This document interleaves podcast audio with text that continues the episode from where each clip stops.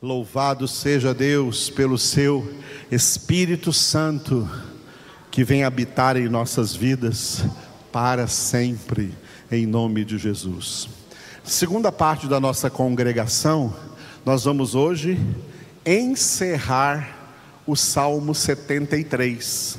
Salmo 73, versículo 28. Quer dizer que nós já passamos nas nossas congregações, ou durante alguns anos, desde o Salmo 1, versículo 1, até 73, versículo 28. Versículo por versículo, aqui tem palavra de Deus para os filhos de Deus. Glória a Deus. Asaf, o autor deste salmo, termina esse salmo no versículo 28, e o título que nós damos a este versículo é Vida em Deus. Só tem dois tipos de vida na terra para a humanidade: vida em Deus ou vida sem Deus. Não tem meio termo. Vida em Deus ou vida sem Deus. São dois estilos de vida radicalmente diferentes. Quem tem vida em Deus vive radicalmente diferente da forma como vivem as pessoas que têm vida sem Deus na terra. Asaf vai trazer aqui três elementos que envolvem a vida em Deus. Ele encerrou esse salmo orando assim: Quanto a mim, bom é estar junto a Deus. No Senhor Deus ponho o meu refúgio para proclamar todos os seus feitos. Vamos repetir? Quanto a mim, bom é estar junto a Deus. No Senhor Deus ponho o meu refúgio para proclamar todos os seus feitos. Existem infinitos elementos que envolvem vida em Deus. O que é vida em Deus? A palavra de Deus, a Bíblia Sagrada, na sua totalidade, nos ensina essa infinidade de elementos. Só nesse versículo aqui tem apenas três deles. Três elementos que envolvem o que significa vida em Deus. O primeiro elemento está na parte A do versículo, cujo título é Intimidade com Deus. Qual é a parte A do versículo? É essa aqui, ó. Quanto a mim, bom é estar junto a Deus. Vamos repetir? Quanto a mim, bom é estar junto a Deus. Por que, que eu dei o título aqui de intimidade com Deus? Porque é isso que Asaf quis dizer, sob a inspiração do Espírito, enquanto ele compunha esse salmo, não é? isso é o que significa viver junto a Deus, viver perto de Deus. Como nós dissemos alguns dias atrás, como Enoque, andar com Deus. E sobre a intimidade de Deus, tem uma referência no próprio livro dos Salmos, Salmo 25, versículo 14. A intimidade do Senhor é para os que o temem, aos quais ele dará a conhecer a sua aliança. Vamos repetir? A intimidade do Senhor é para os que o temem, aos quais ele dará a conhecer a sua aliança. Aleluia. Olha o que esse versículo está dizendo, olha, a intimidade do Senhor não é para qualquer um. Não é para todo mundo. A intimidade do Senhor não é inclusiva, ela é exclusiva. A intimidade do Senhor é algo exclusivo para aqueles que temem o Senhor. Porque o temor do Senhor é o princípio da sabedoria. E por esse temor, eles vão conhecer o Senhor. E por esse conhecimento vão amar o Senhor. E quanto mais amarem o Senhor, mais o amor vai lançando fora o temor. Por quê? Porque o amor está ali, na aliança. Olha para esse versículo como um noivado, que é o que Jesus faz com a sua igreja. Jesus só abre a intimidade dele para a sua noiva, para a sua igreja que o teme, e ele revela para a sua igreja quais são os termos da sua aliança. O único jeito de ir para o céu é sendo noiva do Cordeiro. Porque lá no céu vai ter as bodas do Cordeiro. Em Apocalipse 19, quando a igreja passará de noiva a esposa. E só chega no céu quem tem o conhecimento dos termos exatos dessa aliança, que estão todos eles registrados aqui na palavra de Deus. Por isso a intimidade do Senhor não é para qualquer um. O Senhor não tem intimidade com a maioria das pessoas nessa terra, mas exclusivamente com aqueles que o temem e que por esse temor o reverenciam, o buscam, o adoram, meditam na Sua palavra para conhecer e praticar os termos dessa aliança e ser a verdadeira noiva do Cordeiro, a verdadeira igreja de Cristo. O primeiro elemento, portanto, de vida em Deus é intimidade com o Senhor. Quem tem vida em Deus tem intimidade com o Senhor. Segundo elemento, refúgio em Deus. É a parte B do versículo 28. Asaf disse assim: ó, No Senhor Deus ponho o meu refúgio. Vamos repetir? No Senhor Deus ponho o meu refúgio. Filhos de Deus, a noiva do Cordeiro, se guarda para o Senhor. A noiva do Cordeiro não anda por aí se aventurando no mundo ela se guarda, ela se refugia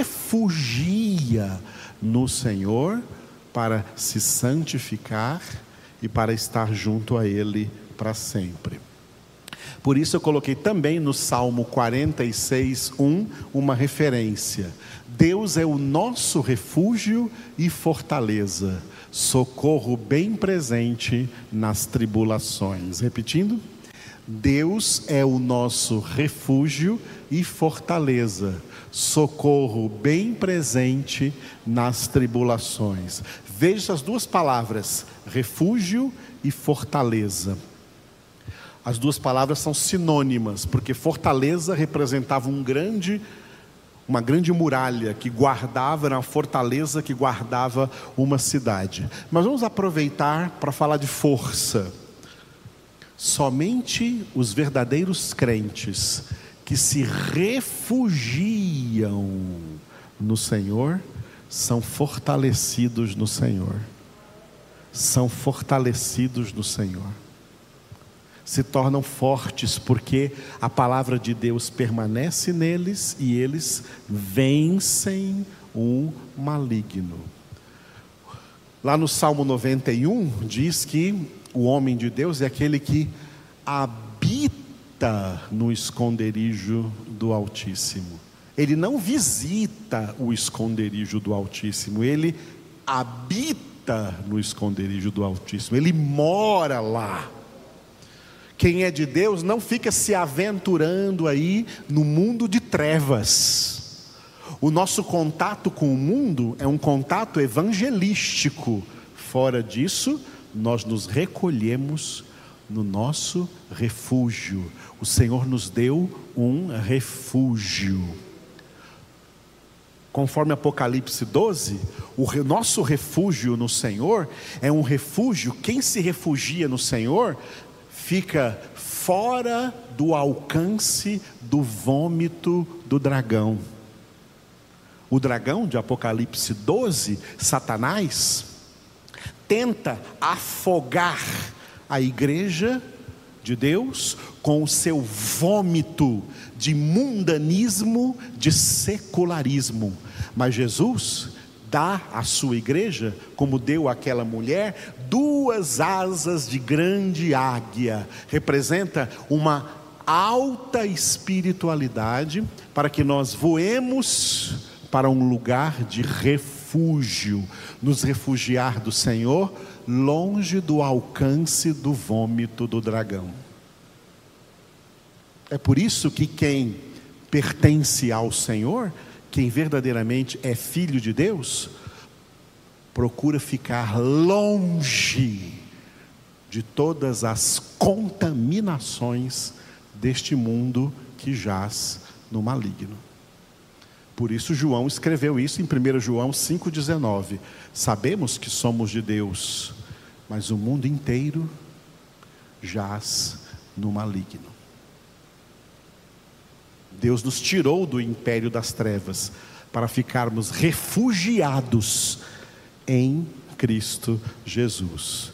Ele é o nosso refúgio. Então, o que significa vida em Deus? Significa intimidade com Deus, e significa viver refugiados no Senhor, habitando, residindo, morando aí no esconderijo do Altíssimo. É aí que somos protegidos, é aí que o Senhor é aí que o Senhor provê tudo o que precisamos, porque ele sabe e nos guia em toda a nossa vida. Terceiro item, terceiro elemento é o ministério no Senhor. Acabei de dizer que o nosso contato com o mundo é um contato evangelístico, é um contato ministerial, não é contato de amizade. Não temos amizade com o mundo, não frequentamos as rodas do mundo. Nós nós nos aventuramos, não é nos aventuramos, nós somos enviados pelo Senhor ao mundo só para pregar o Evangelho, para testemunhar a Cristo e voltar para o nosso refúgio. Essa pregação do Evangelho é o nosso ministério no Senhor, e por isso Asaf disse na parte C, ó, para proclamar todos os seus feitos. Vamos repetir? Para proclamar todos os seus feitos. Proclamar, sobre proclamar, eu coloquei uma palavra de Jesus aqui em Mateus 10, 27. Olha, o que vos digo às escuras, dizei-o à plena luz, e o que se vos diz ao ouvido, proclamai-o dos telhados. Vamos, vamos juntos?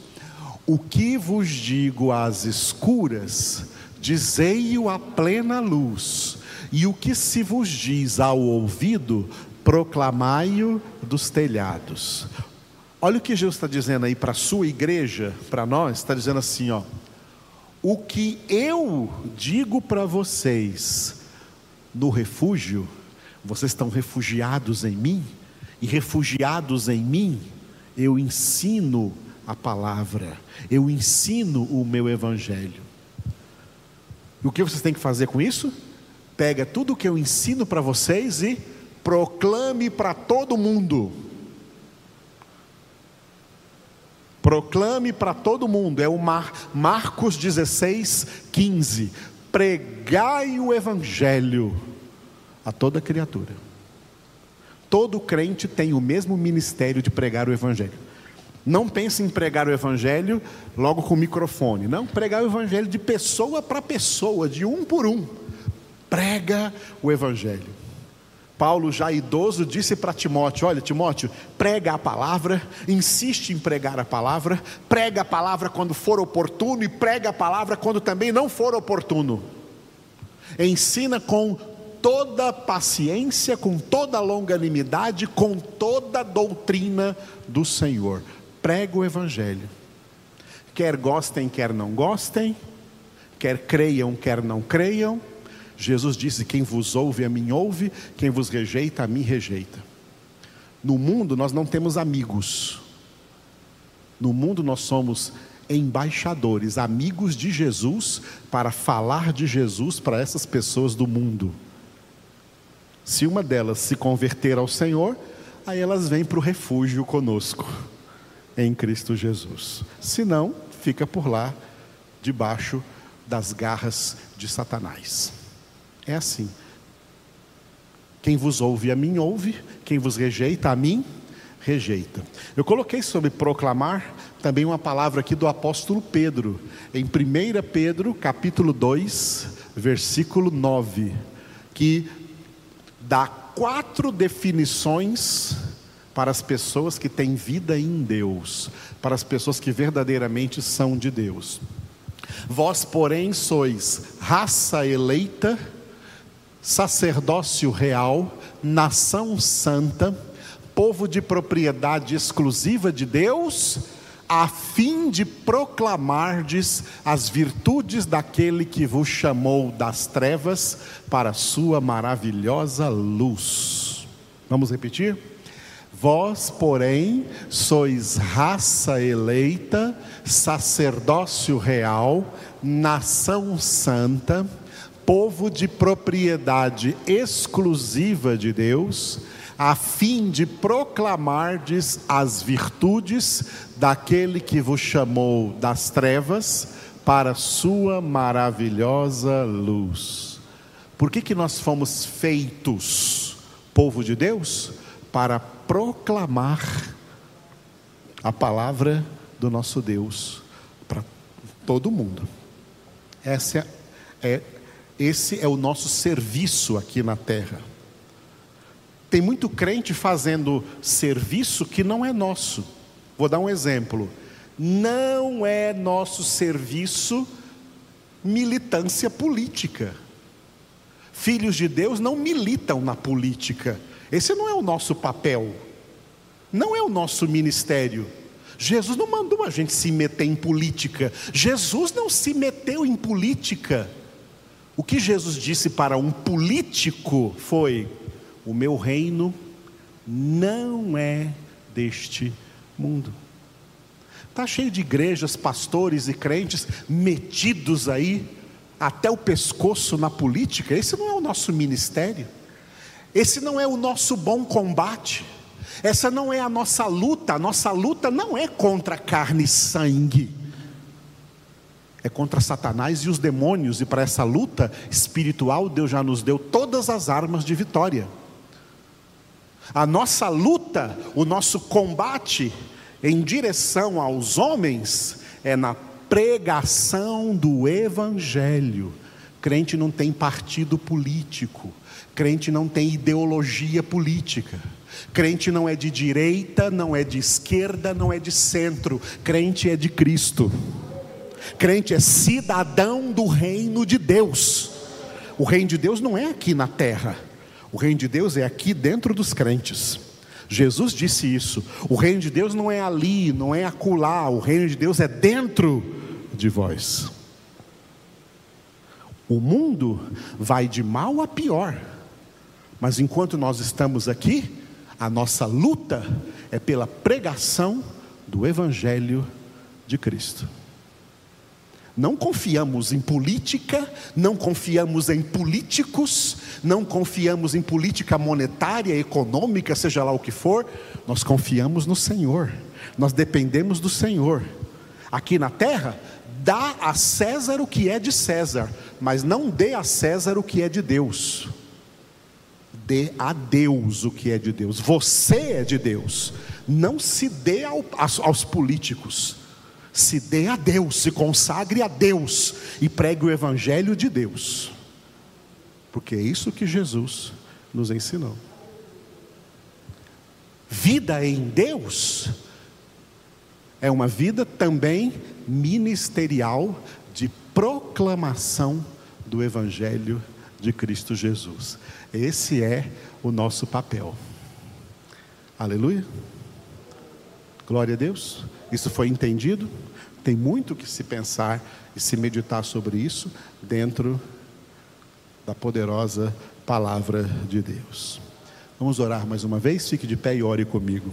Obrigado, Senhor, por esse Salmo 73 que nós chegamos hoje aqui à conclusão dele, com esses três elementos do que significam viver no Senhor, viver na tua presença, viver aqui nessa terra em obediência à tua palavra, em obediência ao Senhor, viver na intimidade, desfrutar da intimidade com o Senhor desfrutar do refúgio no Senhor e sermos nesse refúgio instruídos, preparados, formados para proclamar a tua palavra, as tuas virtudes, o teu poder, o teu evangelho a toda criatura, sem fazer acepção de pessoas, sem fazer nenhuma discriminação.